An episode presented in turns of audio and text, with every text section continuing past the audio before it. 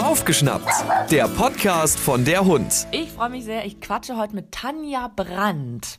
Tanja, du bist Eulenbesitzerin, Hundebesitzerin, Fotografin und inzwischen schon so ein richtig kleiner Instagram-Star. So würde ich mich nicht bezeichnen, aber also Eulen und Hunde ja, der Rest nicht so. Wie viele Eulen hast du? Was machst du mit denen? Erzähl mal. Also ich habe Klaus Bärmel, den sibirischen Uhu, den Rüdi, den Habichtskauz, Phoenix, die keine Eule ist, sondern einen Wüstenbus. Dann habe ich ähm, die Steinkäuzchen, also Martin und Fienchen, plus vier Eier. Die brüten jetzt noch. Ich weiß nicht, ob was rauskommt oder so, keine Ahnung, aber ähm, wir werden sehen. Dann habe ich noch die anderen zwei Steinkäuze, also die Ronja, die ja jetzt ein Mann ist plötzlich. Und Ronja hatten die jetzt noch eine Partnerin dazu bekommen, die hat aber noch keinen Namen. Ich bin mir noch ein bisschen unsicher.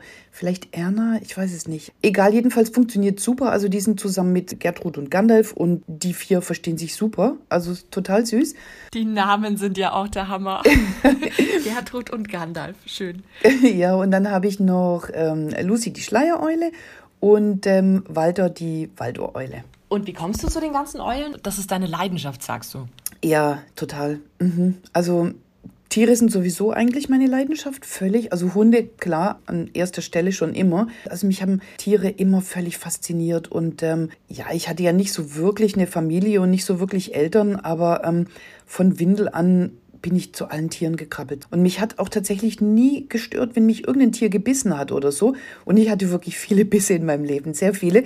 Selbst als kleines Kind, wenn ich gebissen wurde, wusste ich, ich habe was falsch gemacht, sonst hätte mich das Tier nicht gebissen. Und dann hatte ich einfach den Ehrgeiz oder den Wunsch, es einfach besser zu machen, dass das Tier mich nicht beißt. Also ich habe nie Angst vor dem Tier an sich gehabt, sondern ich wusste immer, ich habe irgendwas falsch gemacht. Hat mich immer begeistert, immer. Also allen voran natürlich Hunde, die waren schon immer meine größte Leidenschaft. Wenn ich früher in, in die Grundschule oder in den Kindergarten, ich weiß gar nicht mehr, gelaufen bin, dann habe ich immer die Brote oder was ich so mitgenommen habe. Auf der Strecke wusste ich immer, wo welcher Hund wohnt und da habe ich alles verfüttert, komplett. Ich hatte nichts mehr, bis ich ankam. Also ja, war einfach schon immer so. Jetzt hast du ja auch nicht ganz einfache Hunde. Du hast Malinois oder Mali, wie mhm. sagt man richtig? Malinois ja. oder Malinois? Da streiten sich ja auch die Geister. Ähm, ich sag immer Malis. Wie viele Malis hast du denn aktuell? Ich selbst habe tatsächlich nur den Ingo. Ähm, wir haben noch hier unsere alte Hündin. Aber ich selbst habe tatsächlich nur den Ingo, der auch überall mit hinkommt und überall mit dabei ist. Ja, die Rasse. Also eigentlich ist es meine Rasse tatsächlich. Ich kann es mir auch nicht anders vorstellen. Ich habe die seit über 20 Jahren. Und äh, damals waren die total unbekannt hier, die Mallis. Also keiner kannte die eigentlich. Auf jeden Fall waren wir auf dieser Hundeausstellung und dann war ein Ring mit einem Hund. Und ähm, der Besitzer mit diesem einen Hund, der stand also in diesem Ring und ich habe diesen Hund gesehen und ähm, ich sagte zu meinem Kumpel, wow, das ist mein Hund. Und der sagte, um Gottes Willen, das sieht aus wie so ein spanisches Straßending.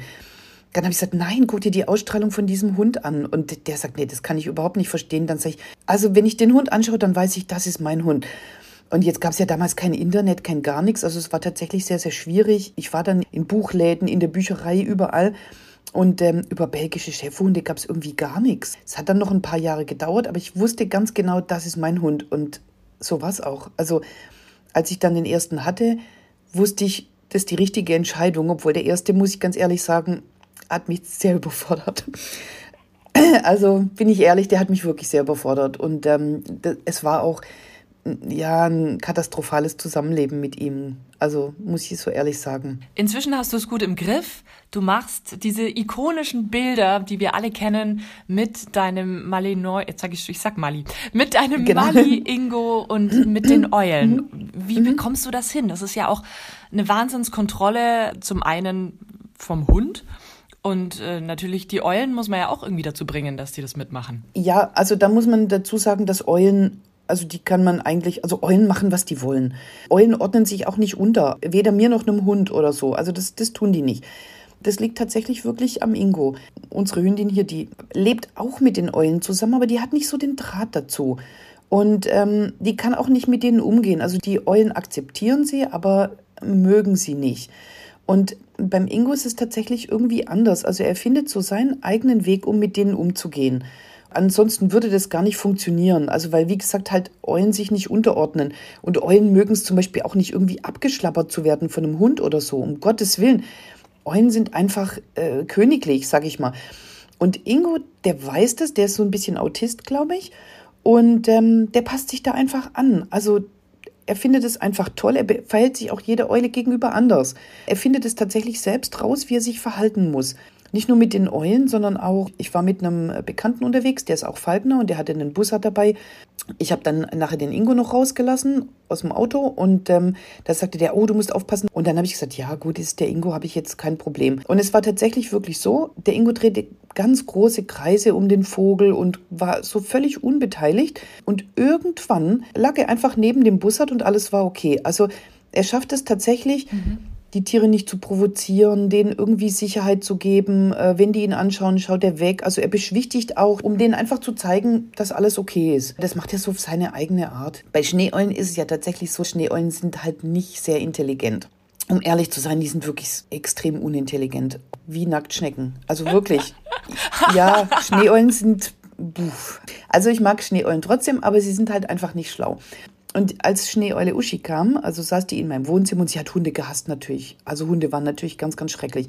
Und Ingo dachte, oh nee, Schneeeule, total toll. Ähm, so, und fing also an, ich saß an meinem Schreibtisch und er fing an, immer um sie rumzulaufen, immer, die ganze Zeit.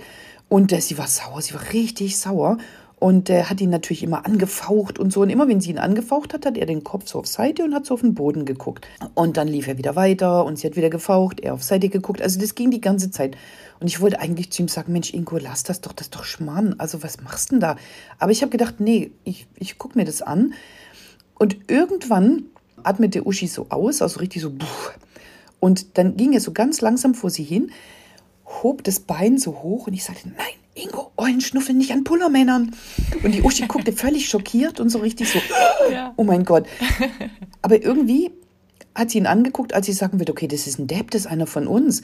Von dem Zeitpunkt an hat es super funktioniert. Also es ist ein bisschen ungewöhnliche Art, aber es hat super funktioniert. Er wusste für sich selbst, weil Uschi ja sehr, sehr jähzornig war. Also Schneeeulen sind ja in ihrer nicht so Schlauheit auch ziemlich aggressiv noch. Also die suchen immer einen Schuldigen. Irgendeiner muss immer schuld sein für ihre Deppigkeit. Die fallen jeden Tag in denselben Wasserpott und dann äh, suchen die denjenigen, der den Wasserpott verstellt hat den natürlich keiner verstellt hat, aber ähm, das wissen die ja nicht. Aber dann ist sie halt manchmal wutentbrannt zu Ingo ge gelaufen und hat ihm eine verpasst und so. Also nicht, dass es wirklich schlimm wäre, aber sie hat ihn schon, hat ihn verwarnt. Sie ist in den Wassertopf gefallen und Ingo war schuld. Immer, immer. Grundsätzlich war Ingo dann schuld. Aber er hat es immer über sich ergehen lassen und ist dann langsam so weggetrottelt. Ja, er wusste einfach, sie ist so. Sie weiß es nicht besser so stellt er sich halt auf jeden anderen Vogel tatsächlich ein. Wie hast du denn Ingo am Anfang an die Eulen rangeführt? War das für ihn am Anfang schon so, dass er dieses Gespür hatte oder? Gar nicht. Also er, er mag überhaupt gar keine Tiere, gar nicht. Mhm. Er war einfach ein komischer Hund. Also er wollte nicht mit, mit den, unseren Hündinnen, wir hatten damals noch einige Hündinnen dazu. Ja, er wollte mit den anderen keinen Kontakt, nicht mal mit Hündinnen so richtig. Er war ein völliger Eigenbrötler. Er wollte nicht nicht gestreichelt werden. Also eigentlich hat er so an nichts so richtig Spaß gehabt. Er war echt ein Eigenbrötler und ich hätte den nie mit den Eulen zusammengelassen, nie. Das war völlig abwegig. Und dann war das wirklich einfach ein Zufall. Der kleine Steinkauz, also der Poldi, halt in meinem Büro saß auf dem Schreibtisch und ähm, irgendeiner hatte die Tür offen gelassen und Ingo kam rein und ich habe gedacht, okay, das war's. Ne? Also ähm, ja, und er hat den abgeschnüffelt und ich habe dann gesagt, ja, das machst du fein und so. Ich mhm. rede eigentlich mit Mallis eh sehr, sehr leise. Und er war irgendwie völlig stolz und ich habe ihn so gelobt und irgendwie fand er das, glaube ich, toll. Und ja, von dem Zeitpunkt an wollte er überall mit, zum Füttern, ähm, zum Spazieren, zum überall. Und es war so richtig, ja, er war stolz auf seinen kleinen Kumpel. War so irgendwie, glaube ich, die Aufgabe, die ihm gefehlt hat. Also ganz dramatisch gesagt, hat der kleine Kauz einen besseren Hund aus ihm gemacht. Ja, total cool. Inzwischen schreibst du selber auch Bücher. Das Neueste ist gerade in den Startlöchern. Es ist eigentlich über Tierfotografie, das Buch. Also sehr viel Hunde, eigentlich Hundefotografie, aber auch so ein bisschen Abenteuer, die ich beim Fotografieren erlebt habe, mit Anleitungen, wie man fotografiert, welche Ideen es gibt. Tricks, Hundetricks tatsächlich, Geschichten, Märchen fotografieren, inszenierte Tierfotografie in Anführungszeichen. Tiere können nicht wie ein Model oder sowas inszenieren und ich kann einem Tier nicht sagen, schau mal, traurig, schau mal lustig oder so, sondern das sind halt einfach dann Momentaufnahmen. Also wir können die Ideen haben, was die Tiere nachher draus machen, das entscheiden die Tiere. Und äh, so mache ich auch meine Bilder. Wenn ich mit dem Ingo irgendwie rausgehe und ich habe irgendwie eine ganz tolle Idee, natürlich folgt er gut, aber er hat halt manchmal einfach andere Bildideen als ich und ich bin ganz ehrlich, seine sind besser. Die nehme ich dann auch. Also er ist klar der bessere Fotograf. Ich habe halt von Technik mehr Ahnung. Ne? Sehr cool. Magst du ein bisschen aus dem Nähkästchen plaudern für uns? Wenn ich selber mein Tier fotografieren will, was sind so die goldenen Regeln für dich? Also wichtig ist tatsächlich wirklich, dass das Tier Spaß hat. Das ist mir wirklich wichtig. Also zum Beispiel jetzt die alte Hündin hat gar keinen Spaß am Fotografieren, gar nicht. Also fotografiere ich sie eigentlich auch nicht. Und der Ingo ist totaler Fotofreak. Also er liebt es. Der ist so Fotobomb. Der stürzt in jedes Bild und will im Vordergrund sein. Man braucht Geduld auf jeden Fall. Für Mali sehr viel Ruhe. Ich mache alles immer nur ganz ruhig. Die lachen ja alle über mich, weil ich immer sage, bitte, danke und so. Setz dich mal dahin, mach mal das und so. Also wir machen sehr viel ruhig. Und ich gehe wirklich einfach spazieren, finde irgendeine Location, mache da äh, bestimmte Fotos und danach toben wir wieder mit dem Ball. Also er weiß immer, dass er für das, was er tut, dass es ganz toll ist und dass er dann eine Belohnung dafür kriegt dann fangen die eigentlich recht schnell auch an, wirklich sich dafür zu begeistern und selbst Posen zu machen, selbst Ideen einzubringen. Wichtig ist auf Augenhöhe. Also ich muss immer liegen zum Fotografieren. Ansonsten ist einfach der Winkel und die Perspektive nicht schön. Und der Hund sollte natürlich dann schon so ein bisschen folgen. Wenn du halt alle drei Sekunden aufstehen musst, weil dein Hund wieder irgendwo hinläuft. Aber die lernen das, wie gesagt, mit Spaß total schnell, weil die wissen, okay, wenn die da an der Stelle bleiben und fotografiert werden, dann ist das ganz toll und dann wird danach getobt. Ich bin fast immer alleine. Da ist es natürlich sehr, sehr schwierig. Wenn man jetzt eine Hilfsperson dabei hat, dann ist es relativ einfach. Die kann dann Leckerchen geben oder mit dem Ball wedeln. Allein ist es schwierig, aber auch da kann man sich total viele Tricks einfallen lassen. Also ich mache es zum Beispiel einfach so, wenn ich jetzt will, dass Ingo nach rechts guckt. Ich fokussiere, werfe ganz schnell ein Steinchen nach rechts und löst dann aus. Zu Geräuschen gucken die Tiere ja immer. Oder so kleine raschelnde Äste oder so, das funktioniert tatsächlich ganz gut. Ich kann auch so Entengeräusche machen. Wenn ich mal will, dass er ein bisschen aufmerksamer guckt, was er jetzt wirklich eh immer macht, dann mache ich so irgendwelche Entengeräusche. Und bei Eulen nützen gar keine Geräusche, gar keine. Wie machst du es bei den Eulen dann?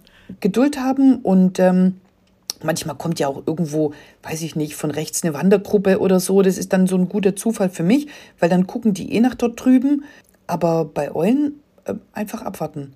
Kann natürlich auch passieren, die schlafen ein, das ist dann blöd. Aber ähm, ansonsten nützt bei Eulen wirklich gar nichts. Wäre es leichter zu fotografieren, Hunde oder Eulen? Hunde. ja, weil wie gesagt, Eulen also ich habe auch so ein paar, die gucken einfach demonstrativ immer in irgendeine Richtung. Also Eulen sind wirklich sehr eingebildet. Also zum Beispiel, wenn ich zum Ingo sage, boah, Ingo, das hast du so toll gemacht, wir haben den Ball dabei, dann ist der, wow. Und eine Eule wägt immer ab, ist es das wirklich wert?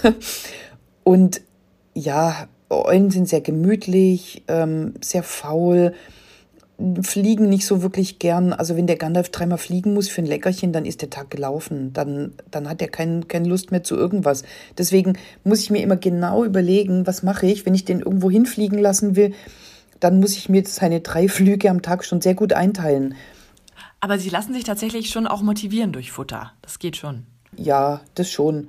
Aber auch da, wie gesagt, wägen sie immer noch ab. Ja, viele denken immer, man lässt die total hungern oder so. Nee. Aber also wie mit einem Hund, wenn ich einem Hund Leckerchen beibringe, dann gebe ich ihm vorher nicht die, die volle Futterschüssel, sondern dann kriegt er einfach Leckerchen so und, und zum Abschluss seine Futterschüssel. Und so ist es tatsächlich bei den Eulen auch. Aber Eulen sind einfach, ja, wie gesagt, so eingebildet. Also die machen nicht alles für Futter. Die überlegen erst, ob es sich das wirklich lohnt und, ähm, und dann entscheiden sie. Sehr schön. Tanja, das hat sehr, sehr, sehr viel Spaß gemacht. Vielen lieben Dank. Hör mal wieder rein. Das war Baufgeschnappt, der Podcast von der Hund.